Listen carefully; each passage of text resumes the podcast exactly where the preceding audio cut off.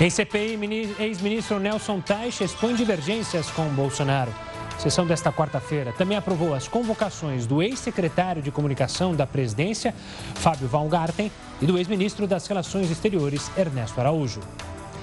Estados Unidos anunciam apoio à quebra de patentes de vacinas contra a Covid. Banco Central eleva a taxa de juros para 3,5% ao ano. E ainda, Dia das Mães anima a possível retomada do comércio. Olá, muito boa noite. Seja bem-vindo ao Jornal da Record News. Nós também estamos ao vivo pelo nosso canal no YouTube e também pelo Facebook da Record News.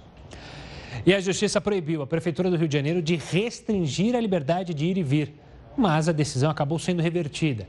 Quem tem mais detalhes sobre esse imbróglio é o repórter Silvestre Serrano. Boa noite, Silvestre. Boa noite, Gustavo.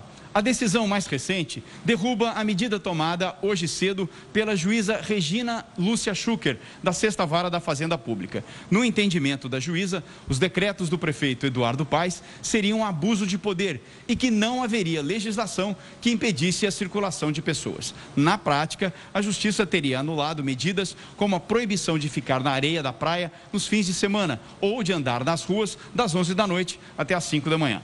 Entretanto, agora há pouco, o presidente presidente do Tribunal de Justiça do Rio, o desembargador Henrique Carlos de Andrade, restabeleceu as medidas de restrição aqui no Rio de Janeiro. O magistrado entende que o município tem competência para definir políticas públicas para combater a pandemia.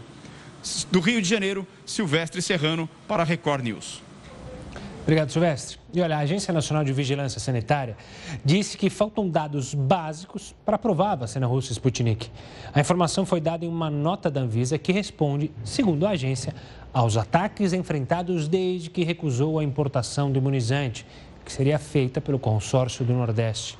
A Anvisa afirmou que não está acima das críticas, mas que tem feito exigências científicas que inclusive foram cumpridas por outras indústrias farmacêuticas que tiveram as vacinas aprovadas aqui no Brasil. Vamos aos números de hoje da pandemia de Covid-19 aqui no nosso país. A gente já coloca na tela o detalhamento para você. São 14 milhões 930 mil 183 casos confirmados em todo o país desde o início da pandemia. O número de mortes, o número total, já chega a 414.399. Só nas últimas 24 horas foram 2.811 óbitos, de acordo com os dados das secretarias de município, de estado e o Ministério da Saúde. E olha, por falar em pandemia, muitas vítimas precisam lidar com danos persistentes que podem ter sido causados pela Covid-19. Alguns deles são consequências neurológicas. Para tentar entender se a situação pode ser preocupante a longo prazo, a médio prazo, se pode ser revertida, a gente conversa agora com o neurocirurgião Júlio Pereira, da Beneficência Portuguesa aqui de São Paulo e também do Ciro Libanês. Doutor, obrigado pela participação aqui conosco mais uma vez no Jornal da Record News. Doutor Júlio, a gente já tem estudos passados, mais de um ano da pandemia, que comprovam a ligação do vírus com problemas neurológicos? Uma boa noite. Boa noite. Temos sim, esse tema é bastante interessante porque hoje a gente está vivendo não só com o problema agudo da pandemia do Covid-19, mas também com problemas crônicos. A gente já sabe hoje que de 20 a 40% das pessoas que tiveram Covid, isso pode ser forma leve, moderada e grave, somados, né, quase 20, 20% mais ou menos, tem alterações é, crônicas. E as alterações crônicas que têm chamado muita atenção são as alterações neurológicas, que vão desde a perda do olfato por longos períodos e também um, termo que a gente usa que é brain fog, seria como se fosse um nevoeiro. A memória não fica legal, a pessoa fica mais depressiva, alteração emocional também. E doutor, existe a possibilidade de alguns danos neurológicos estarem ligados a, por exemplo, questões de sintomas pós-traumáticos, como a gente viu em situações, por exemplo, na Segunda Guerra Mundial, que também era um caos mundial. Isso pode também estar é, tá relacionado a isso, principalmente com pessoas que tiveram experiências é, seríssimas com vírus, de intubação, de medo, é, obviamente, de ir a óbito? A gente sabe sim que o estresse pós-trauma é muito comum de qualquer pessoa que passou por uma doença grave, em especial quem vai para UTI. Mas o que tem se visto é um número muito mais alto do que a média das pessoas que já vão para UTI. Então, parece que o vírus, ele ataca o sistema nervoso central, a gente já sabe disso, ele ataca, tanto que as pessoas perdem o olfato, a maioria dos sintomas, né, além da febre, tem, é, envolve dor de cabeça, envolve tontura. Então, você está correto, parece ser um misto das duas coisas, mas tem chamado a atenção o número muito mais alto do que a média dos, dos outros traumas que uma pessoa pode acontecer num ambiente crítico de hospital. E, doutor, obviamente que quando a gente suscita esse assunto, traz esse assunto à tona, há preocupação com esses efeitos, mas também em como tratá-los.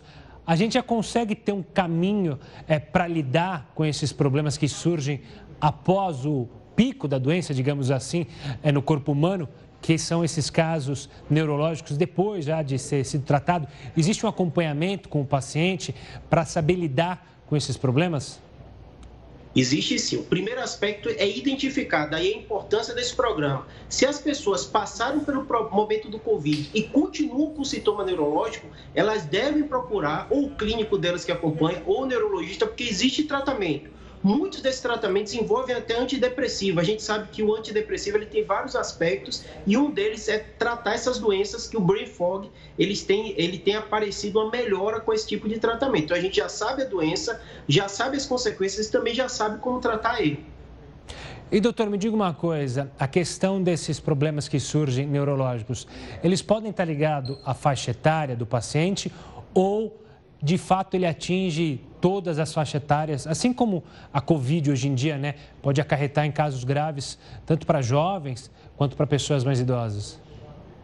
acomete todas as faixas etárias. Nos idosos já tem alguns trabalhos saindo que até acelerar quadros demenciais. O que a gente sabe, a gente está falando da infecção, mas também da quadros vasculares. Então, quem tem Covid tem uma chance maior de ter AVC. Então, às vezes, o paciente pega pequenos AVCs, está acontecendo em todo o consultório de neuro. A pessoa fala, eu tive Covid, eu estou pior memória. Às vezes, você faz uma ressonância, exame de imagem, encontra vários focos de AVC subclínico inicialmente e que depois você identifica no consultório e justifica todo aquele quadro que o paciente está se queixando, e a família muitas vezes. Doutor, o senhor mencionou né, é, alguns pequenos esquecimentos. É importante que a pessoa que passou pela Covid-19, se ela notar qualquer alteração, mesmo pequena, é, na sua memória ou em outro detalhe, é bom procurar uma ajuda? Vale a pena sim. Isso está acontecendo no consultório. Essa semana eu tive caso assim, paciente que teve o Covid, a família achou que era ah, porque estava estressado, foi forma grave, não deu tanta relevância. Quando procurou, a gente fez exame de imagem, ele tinha tido isquemias. Então ele tinha tido múltiplas isquemias, justificavam todos os sintomas e as pessoas acharam que era só do estresse, porque passou por um estresse, então estava mais deprimido. Então, você notou alguma alteração, tem que procurar sim o seu clínico, aí pode ser o clínico, o infectologista te acompanha e muitas vezes ele vai encaminhar para a gente, para o neuro que vai fazer essa avaliação. Doutor Júlio, obrigado mais uma vez pela participação aqui conosco, falando sobre um tema que, claro, preocupa muito as pessoas e está aqui os esclarecimentos. Um forte abraço e até uma próxima, doutor. Vamos falar do presidente Jair Bolsonaro. Ele recepcionou agora há pouco mesmo é, o motorista Robson. Você lembra do caso dele? Ele ficou preso na Rússia após ter sido acusado de tráfico de drogas. Ele era funcionário de um jogador de futebol. Veja só. Eu fiquei sabendo da história dele meados do ano passado. Basicamente me ligou o Felipe Melo, jogador do Palmeiras. E nós aí entramos no circuito, que sempre demos valor à liberdade, como falei hoje de manhã em Brasília. O nosso Itamaraty, o nosso ministro Enéas falou no meu momento e depois o França. Eu tive em contato com o Putin, onde falei que tinha um assunto para tratar com o embaixador dele. Não entrei diretamente no assunto, ele sabia o que, que era. E ele só podia assinar o indulto do Robson depois da sua condenação. Porque 30 dias depois do seu desembarque, ele foi detido. E a pena dele era de 20 anos de cadeia. Então teve um trabalho silente tá? de relações internacionais. O meu caso pessoal, como eu tenho um bom relacionamento com vários chefes do mundo todo, e deixo bem claro, o presidente Putin cumpriu a lei. O seu governo cumpriu a lei. A própria condenação dele depois, que seria de 20 anos, passou para 3, talvez, talvez seja fruto, fruto disso. E após a condenação, então, nós fomos para buscar o indulto dele. várias autoridades entraram no circuito. E nós fomos, aos poucos, se aproximando do último domingo, que é o dia da Páscoa Ortodoxa do povo russo. E o presidente Putin, então, entendeu que seria o momento de dar-lhe o indulto. Assim foi feito. A nossa embaixada providenciou a sua, a sua retirada do, do presídio até a nossa embaixada. Tá? No primeiro momento, chegou uma foto dele para mim, estava bastante feliz, obviamente. Ele foi fuzileiro naval por três anos. O homem sempre respeitou a lei. Um homem que sabe que era aqui, disciplina. Agora a gente fala do corpo do humorista Paulo Gustavo, que morreu ontem aos 42 anos em decorrência da Covid-19 e será cremado amanhã em uma cerimônia apenas com familiares e amigos próximos do ator. O humorista, que estava internado desde 13 de março, Paulo Gustavo chegou a ter uma melhora significativa. Porém, infelizmente, seu quadro piorou quando sofreu uma embolia pulmonar. O local e hora não foram divulgados do, da cremação, justamente para evitar qualquer tipo de aglomeração. A Câmara dos Deputados rejeitou uma proposta que amplia as possibilidades para impeachment de ministro do STF. A gente vai explicar toda essa história daqui a pouco, aqui no Jornal da Record News. Estamos de volta para falar que a Justiça concedeu prisão domiciliar a Roger Abdelmaci, condenado a mais de 133 anos, 173 anos de prisão pelo estupro de pacientes. O ex-médico tentava reverter a decisão que mandou de volta para o presídio desde março do ano passado. Abdelmaci tem 76 anos de idade e terá como exigências a permanência constante em seu endereço, com avisos prévios de saídas para atendimento médico, uso de tornozeleira eletrônica e perícia médica a cada seis meses. Ainda na seara judiciária, o Superior Tribunal de Justiça enviou para a Justiça Federal do Rio de Janeiro os processos contra o ex-governador Wilson Witzel. Em abril, Witzel passou pelo impeachment e foi, foi condenado por crime de responsabilidade após denúncias de corrupção.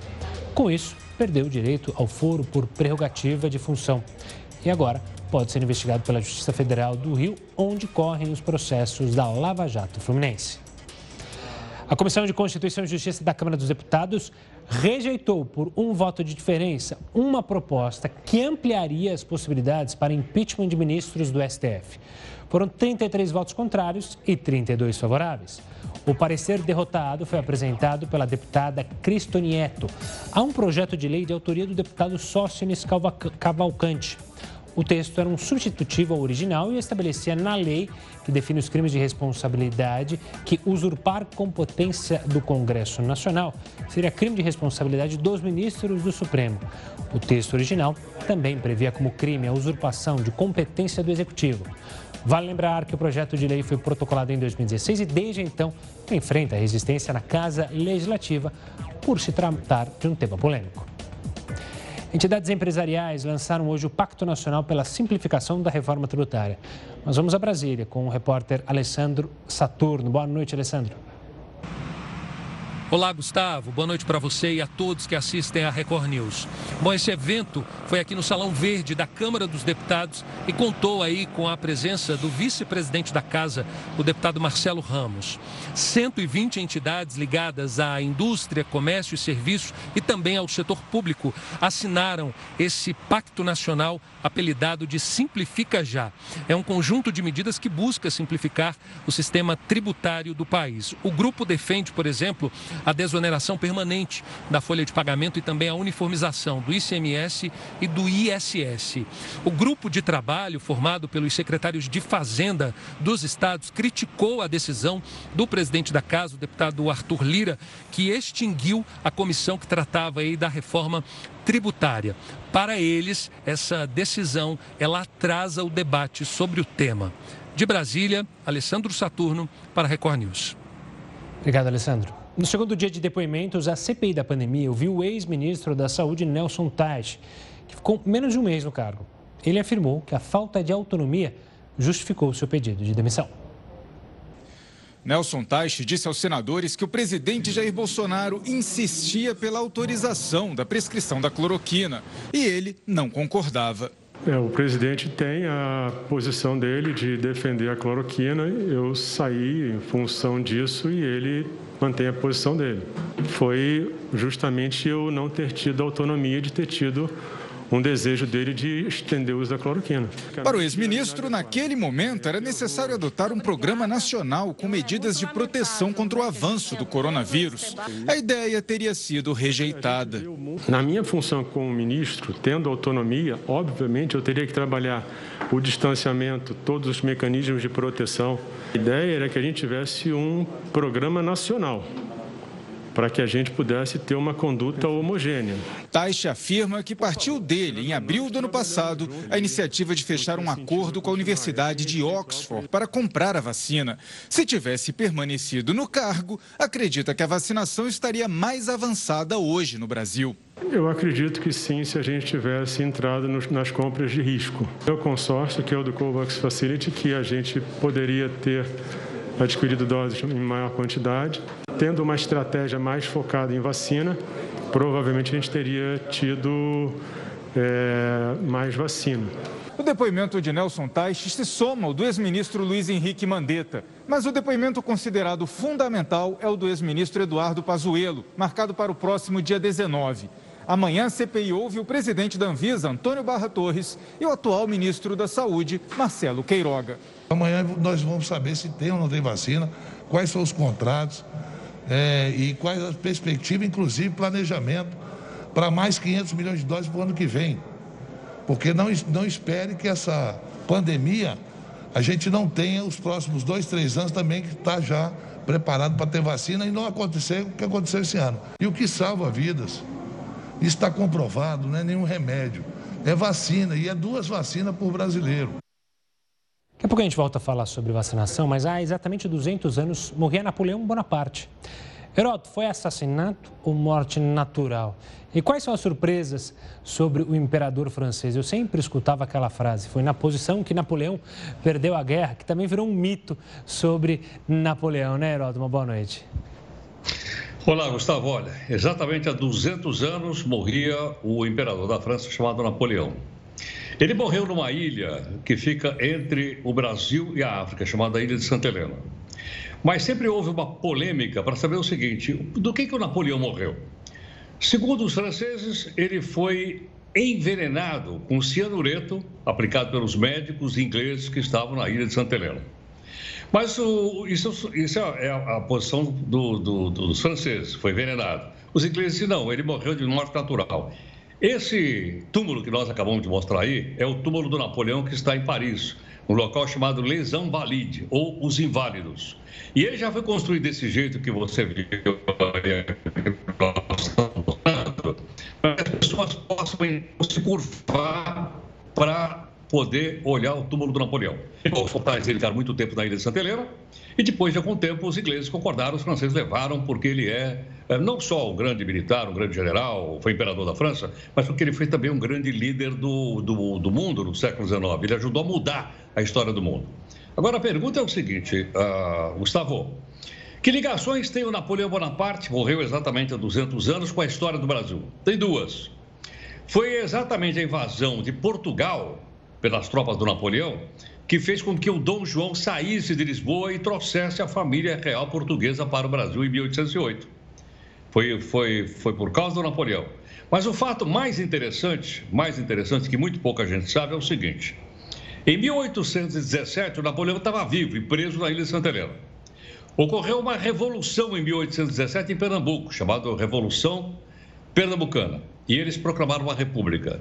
E eles uh, juntaram um, um barco, um navio, para tentar sequestrar o Napoleão na ilha de Santa Helena e trazer o Napoleão Bonaparte para se tornar, então, o chefe da República Pernambucana em 1817.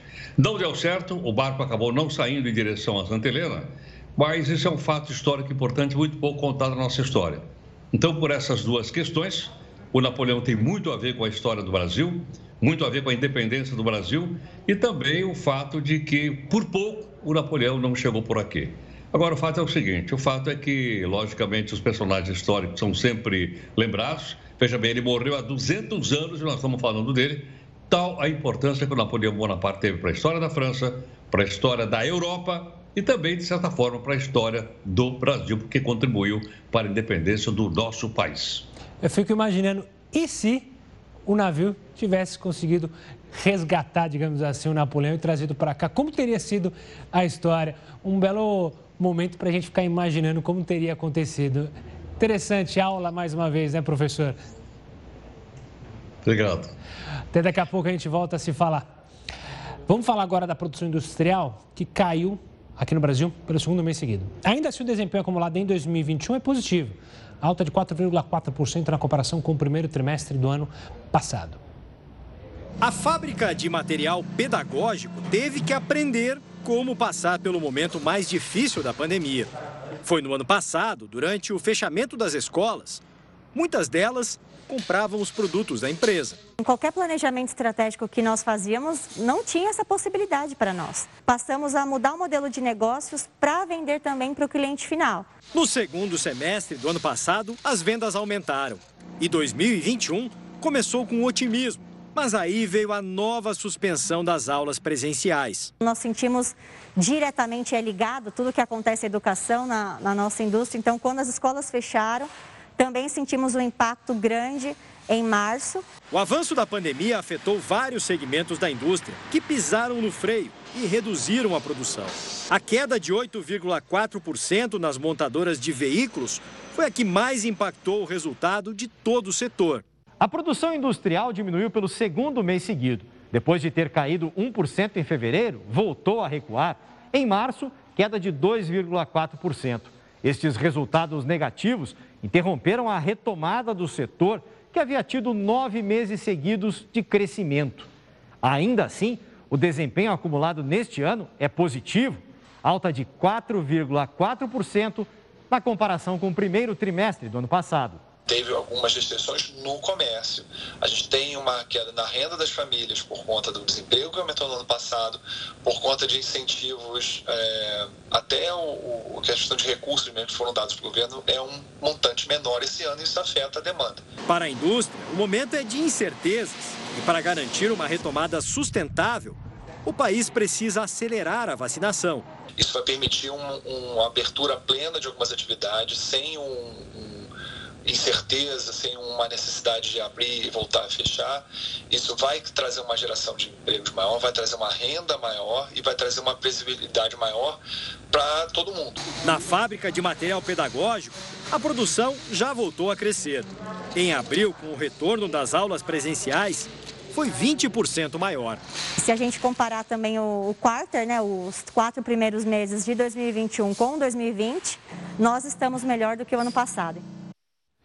E o Comitê de Política Monetária do Banco Central decidiu por unanimidade elevar a taxa básica de juros em 0,75 ponto percentual, passando, portanto, de 2,75% para 3,50%, 3,5% ao ano. Esse foi o segundo aumento consecutivo dos juros na esteira da alta recente da inflação. E os Estados Unidos decidiram apoiar a ideia de suspender as patentes das vacinas contra a Covid-19. A gente explica isso, a importância desse gesto, no próximo bloco, aqui no Jornal da Record News.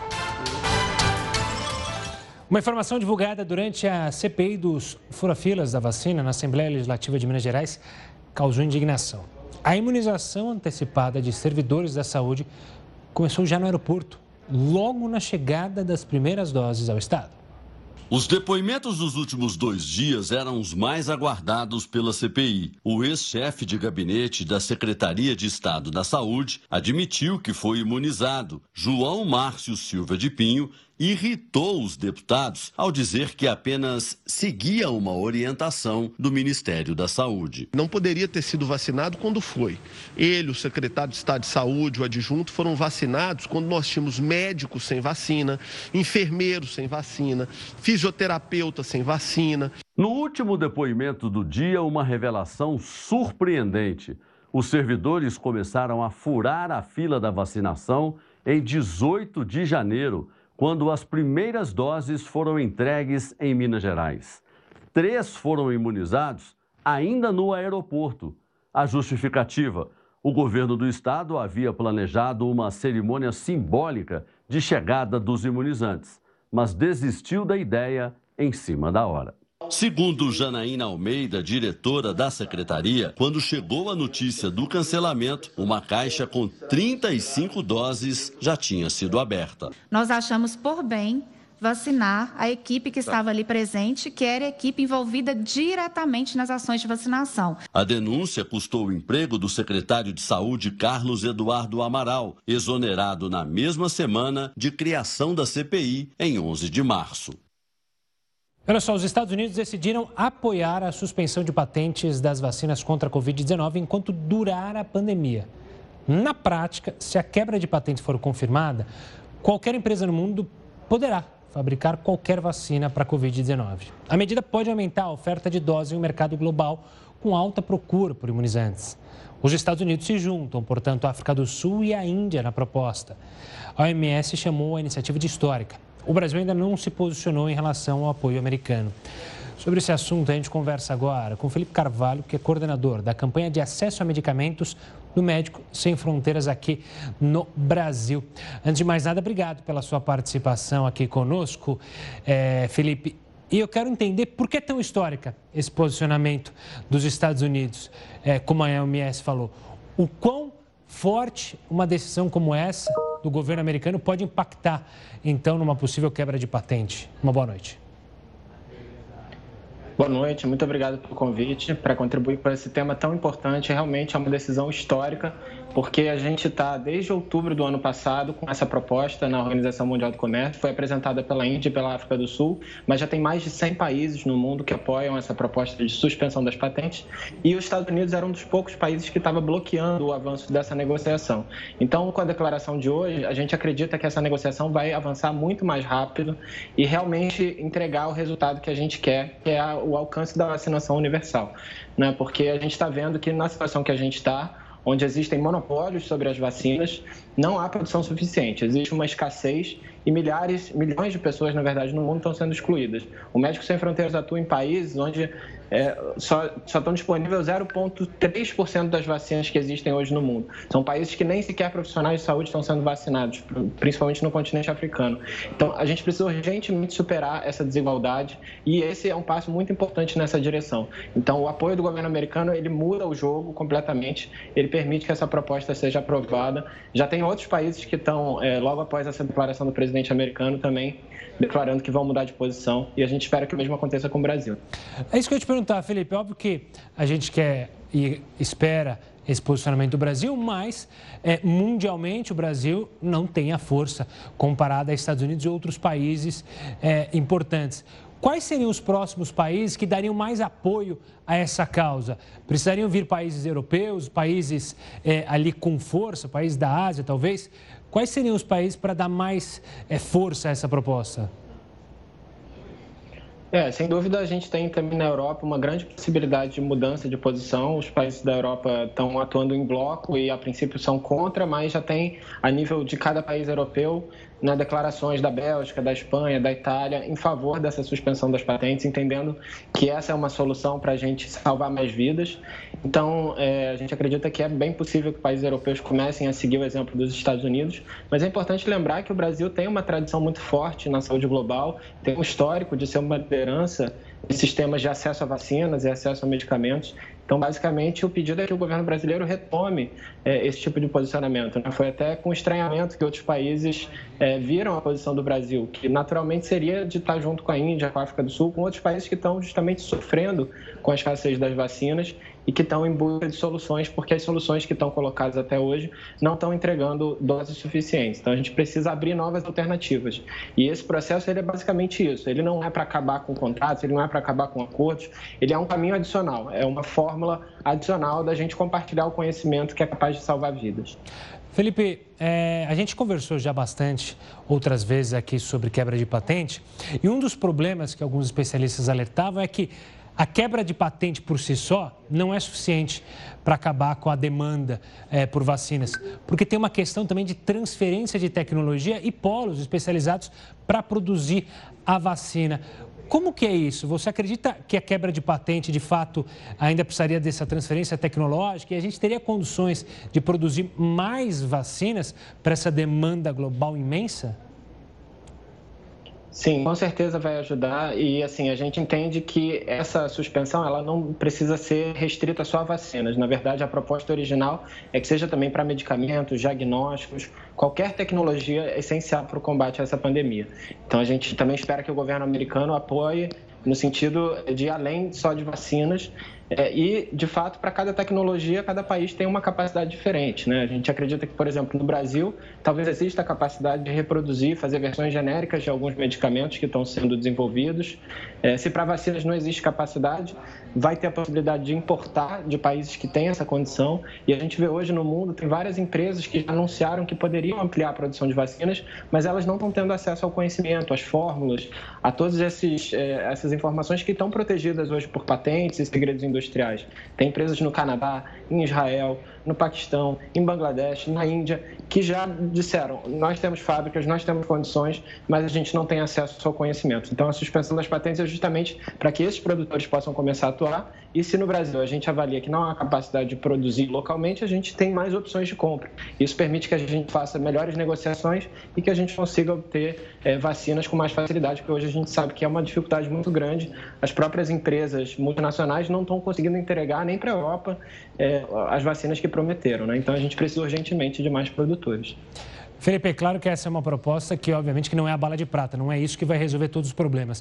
Mas pelo que deu a entender e como a gente imagina que essa pandemia também não vai acabar de uma hora para outra, a importância dessa quebra de patente é pensando lá na frente, ou seja, é dar mais condições para o mundo enfrentar essa pandemia. Já se pensa, quem sabe, em uma proposta fixa, talvez para próximas pandemias, porque o aprendizado tem que começar agora, né? Para olhar lá na frente e ver que novas pandemias como essas, como essa podem acontecer, não? É muito importante essa reflexão. A gente acredita que durante pandemias não faz sentido ter monopólio sobre tecnologias essenciais, porque o que o monopólio faz é ele aumenta o preço e reduz a quantidade.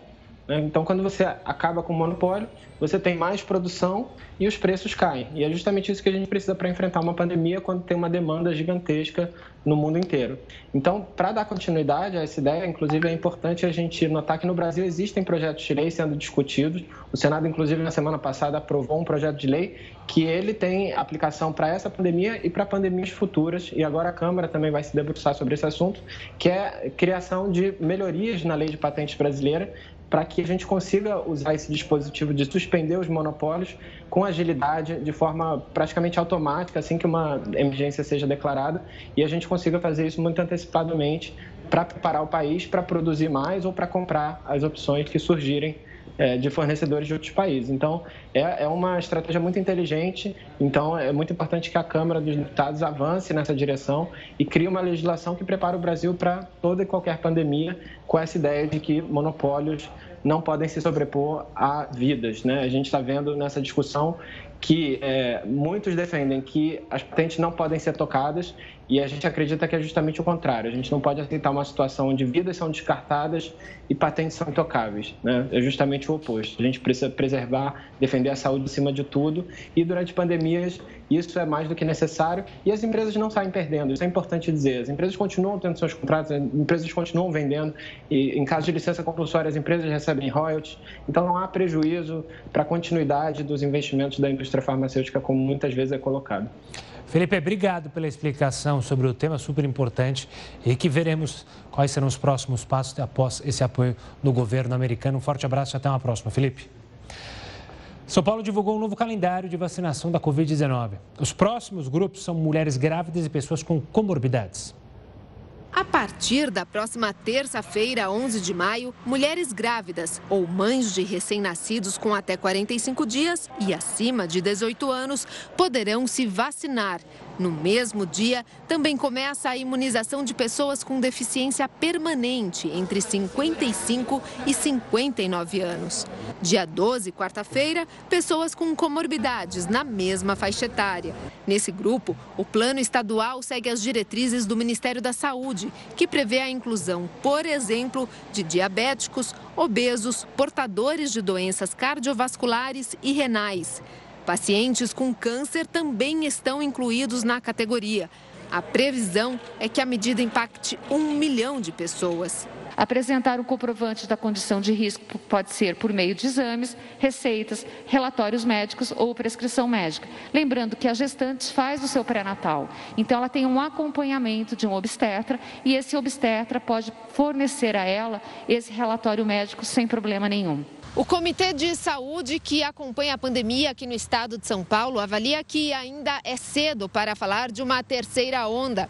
A aposta do governo é que o avanço da vacinação e as medidas de restrição mantenham estáveis índices de óbitos e internações.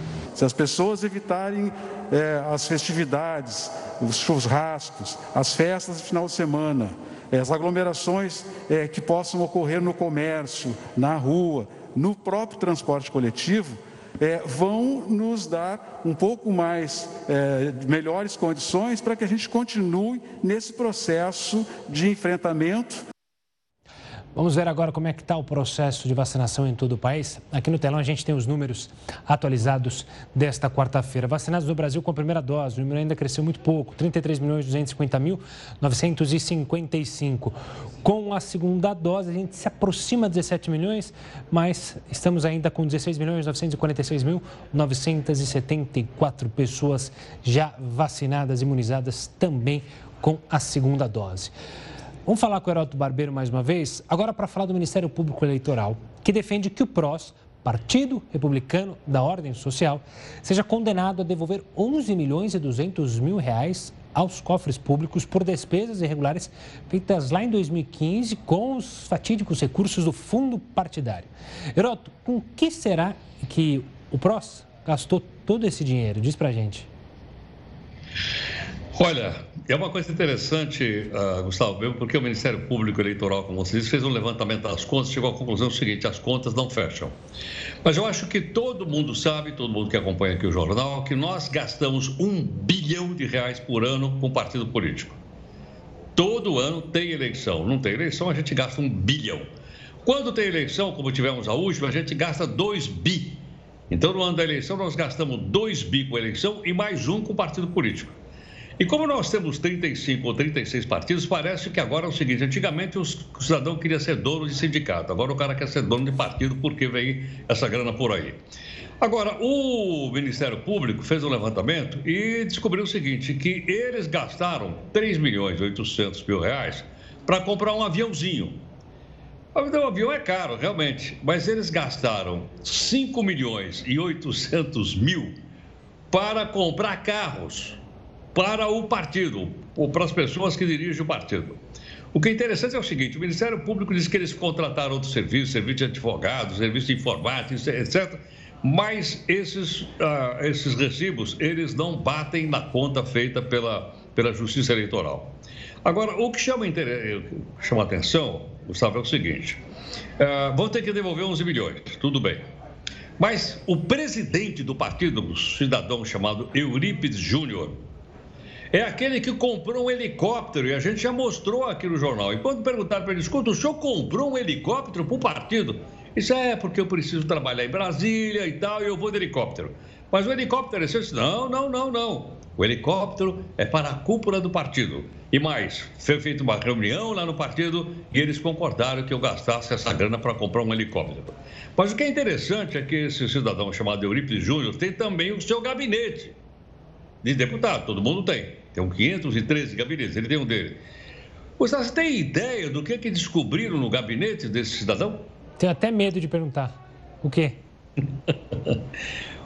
Uma banheira de hidromassagem. Olha que legal. É, porque sabe como é que é? O deputado precisa se relaxar um pouquinho e tal. Vida estressante, Eu não sei né? se essa banheira aí, mas foto da banheira foi já divulgada. E a banheira estava também lá no, no, no, no, gabinete de Sua Excelência o deputado.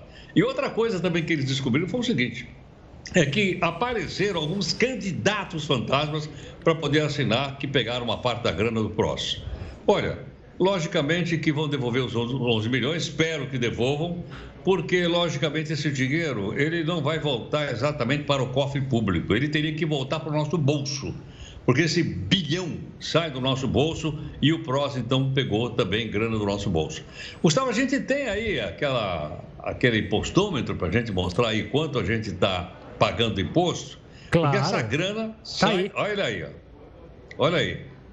Estamos a caminho de um trilhão, não é isso ou não? Isso mesmo, daqui a pouquinho a gente bate um trilhão. Estamos com 914 bilhões e quase 800 milhões de reais. Isso desde o dia 1 de janeiro, Heródoto. Ô, dinheiro, e a gente que tá, o pessoal que ainda não fez, mas já tá, declarou seu imposto de renda, sofre ao saber que o dinheiro que a gente paga, o imposto, vai parar em coisas como essa, uma banheira de hidromassagem num gabinete. Pois é, agora os deputados do, do PRO, certamente, acham que é muito pouco você dar uma, uma ajuda emergencial, em média de 250 reais, que as pessoas estão pegando para não morrer de fome. Então, enquanto você tem 250 reais para dar para as pessoas não morrerem de fome, os partidos esbanjam o dinheiro, como é o caso aí do PROS. Agora, logicamente, vai estar na nossa mão, porque o ano que vem vai ter eleição e eu sugiro, é apenas uma sugestão, antes da gente votar no cidadão, se ele for do PROS, e perguntar: Excelência, o senhor também viaja naquele helicóptero do PROS para poder ir para Brasília? Eu acho que perguntar não ofende, né, Gustavo? Nem um pouco. Daqui a pouco a gente volta a se falar aqui dentro do Jornal da Record News. Vamos trazer agora o detalhamento de uma nova pesquisa da Universidade de Stanford, nos Estados Unidos, que conseguiu prever quando o bebê vai nascer e, por isso, diminuir os riscos dos partos prematuros. Pois é. O estudo é a primeira tentativa de prever o início do trabalho de parto a partir do sangue materno, em vez de usar cálculos da última menstruação e ultrassom. Os cientistas analisam diversas moléculas que são produzidas no corpo e que vão parar no sangue. É assim que eles encontram uma maneira mais precisa de saber quando o bebê vai chegar. A ideia da pesquisa é reduzir os problemas com partos prematuros ou até mesmo aqueles que ultrapassam do tempo. O presidente Jair Bolsonaro vetou o projeto que prorrogava até 31 de julho o prazo de entrega da declaração do imposto de renda, que eu falei há pouco. A gente explica já já essa e outras informações ainda hoje no Jornal da Record News. Continue conosco. Estamos de volta com o Jornal da Record News para falar que grandes supermercados e produtores de alimentos europeus ameaçaram boicotar produtos do Brasil. Geraldo, você falou outro dia, outro dia aqui sobre esse boicote, sobre a pressão internacional, mas por que, que isso pode acontecer agora aí com questão relacionada a supermercado? Conta pra gente. Gustavo, ontem nós falamos aqui que nós levamos uma bronca aí do presidente da França, Macron, e eu expliquei até por que a França está uh, de olho na Amazônia, né, por causa da concorrência. Mas agora é um grupo de 40 supermercados britânicos e que tem também lojas espalhadas por toda a Europa. Então, eles são empresas realmente muito grandes europeias. Por quê? Eles estão dizendo o seguinte: eles estão de olho agora, a bronca agora não é com o presidente da República, a bronca agora é com o Congresso Nacional. Por que razão? Porque eles dizem que tem uma, um projeto de lei no Congresso Nacional que vai ajudar e vai acelerar o desmatamento da Amazônia. E se isso acontecer, é porque esse pedaço da Amazônia que está sendo então devastado agora, ele é para criar gado e para plantar soja. O gado, logicamente, é para produzir carne para ser vendido pelo mundo, e a soja é para alimentar o gado. E com isso eles vão derrubando a floresta, então, para poder obter esses dois produtos. O que é interessante é o seguinte: o que é interessante é que, de fato, o Congresso está está, está discutindo essa, esse projeto, dizendo o seguinte: que quem ocupou terras lá depois de 2014 vai poder vender essa terra e, consequentemente, a terra já está devastada. Agora é bom lembrar o seguinte: é bom lembrar que a pressão internacional em cima do Brasil é uma pressão, eles estão de olho em tudo que está acontecendo aqui, tanto que eles estão de olho nessa, nessa, nesse projeto que está sendo discutido no Congresso Nacional, dizendo, portanto, que isso não ajuda a preservação nem a conservação da Amazônia. Detalhe interessante também aqui, Gustavo, é o seguinte: no passado, os supermercados brasileiros que atuam no Brasil já tinham feito uma uma, uma, uma proposta e, e à frente de não comprar carne mais de gado que fosse criado na Amazônia. Para que esse, essa carne não chegasse ao consumidor brasileiro dos supermercados brasileiros. E agora, então, a pressão veio aí internacional. É bom lembrar que o Brasil precisa do mercado internacional para vender carne, precisa do mercado internacional para vender soja. E mais, isso ah, ajuda, ah, vamos dizer assim, a, a ah, dá uma, uma, uma, uma, visão ruim ainda mais no nosso país. Então vamos ver se os nossos parlamentares, deputados, senadores, é, o que, que eles acham dessa, dessa, dessa pressão, que isso logicamente é uma pressão, em cima das pessoas que estão devastando lá na Amazônia. Você veja o seguinte: esses supermercados são grandes compradores de carne e grandes compradores de soja do Brasil. Se eles pararem, o prejuízo vai ser grande e mais, isso vai se espalhar pela Europa e talvez para outros lugares do mundo. Portanto, eu acho que é bom o pessoal lá ver direitinho que tipo de projeto é esse e o que é que se pode fazer para preservar a floresta amazônica. Boiroto, a gente volta a se falar amanhã aqui dentro do Jornal da Record News. Um forte abraço. Tá Por falar em projeto, o projeto que prorrogava o prazo para a declaração do imposto de renda foi vetado pelo presidente Jair Bolsonaro. O objetivo era estender o prazo até 31 de julho. Dessa forma, a data limite continua, anote aí, sendo 31 de maio. O Congresso Nacional ainda pode derrubar ou manter o veto presidencial. De acordo com a Secretaria-Geral, o projeto foi vetado após a manifestação do Ministério da Economia, que acredita que a mudança causaria um desequilíbrio do fluxo de recursos. Os teatros da Broadway poderão reabrir em sua capacidade total em Nova York. Pois é, o governo do estado permitiu a venda de ingresso a partir do dia 14 de setembro. As casas de show terão autonomia para decidir quais os requisitos de entrada. Pode ser necessário apresentar um comprovante de vacinação ou até mesmo um exame que mostre que a pessoa não está infectada pela Covid-19. Mesmo com a reabertura, o setor deve enfrentar a escassez de turistas. E apesar das restrições do comércio, o Dia das Mães está motivando os lojistas. A data é uma das mais esperadas para os vendedores que apostam em bons resultados neste ano. Que mãe não gostaria de ganhar um cordão, um pingente, anel ou relógio? É difícil uma mulher que não goste de uma bela joia. Nesta joalheria, a expectativa de vendas é boa para a data comemorativa. Nós estamos fazendo, atendendo nossos clientes online pelo Zap e está tendo assim eles estão muito receptivos. Mas existem aqueles filhos que preferem presentear com roupas, bolsas e calçados. E quando as formas de pagamento são facilitadas, melhor ainda.